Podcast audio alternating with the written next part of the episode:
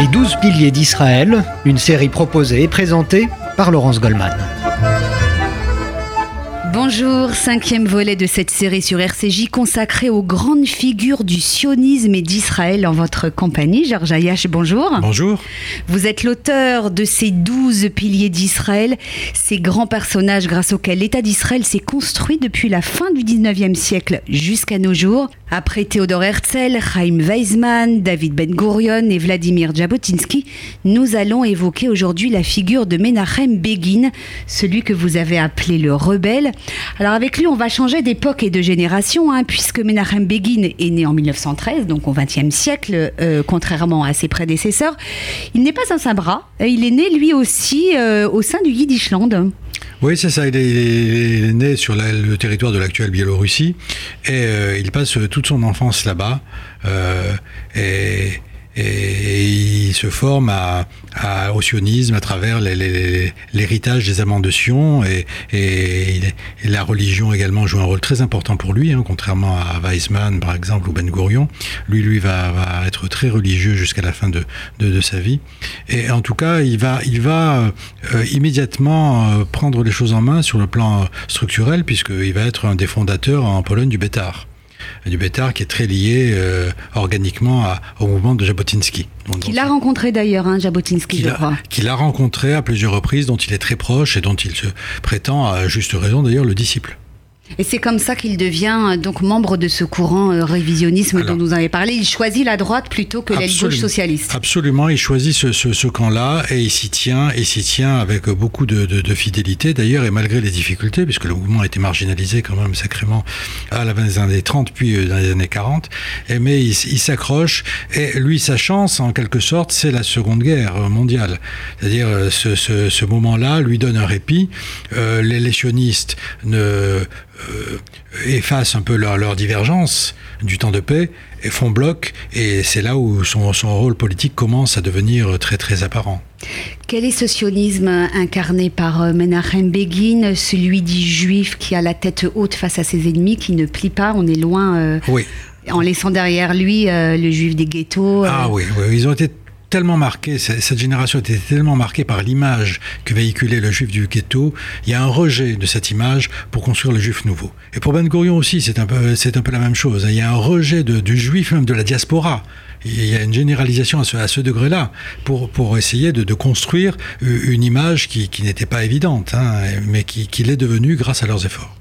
Euh, comment expliquer qu'il se soit tourné vers euh, le révisionnisme? Bon, il a rencontré Jabotinsky, mais pas uniquement. Est-ce que c'est lié également à ses croyances en sa foi juive euh, oui, très, très certainement. Très certainement, parce que là aussi, une des différences entre le mouvement révisionniste et le mouvement sioniste laïque, c'est justement, d'un côté, ce sont des laïcs euh, religieux, voire anti-religieux.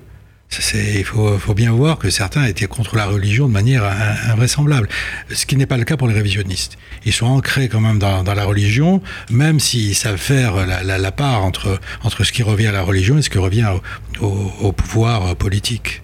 Alors il a un sacré parcours, hein, Menachem Begin. Hein, il faut se replacer dans le contexte de l'époque. On est dans les années 30-40.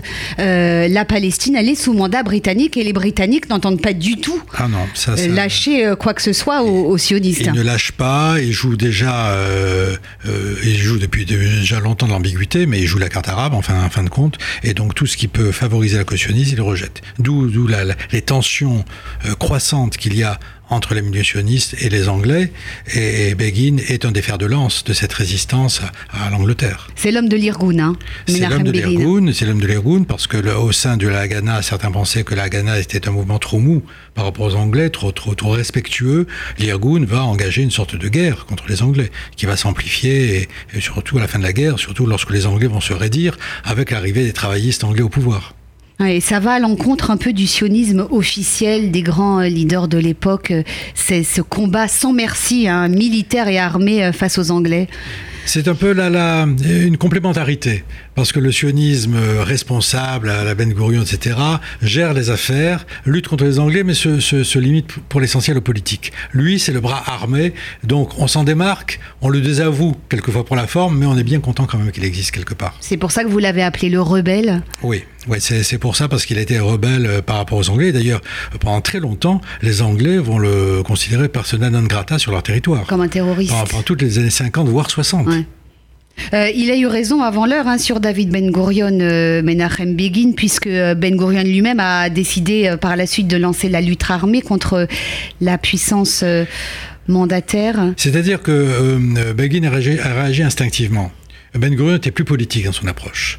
Il voulait arriver au même but, mais par, par d'autres moyens. Et quand il a vu que ces moyens ne donnaient rien, là, il s'est rangé au, à, la, à, la, ligne Begin en quelque sorte. Et après, pour s'en redémarquer, donc c'était des allers-retours incessants entre, entre les deux. Mais ce qui marquait quand même leur relation, c'est l'hostilité personnelle.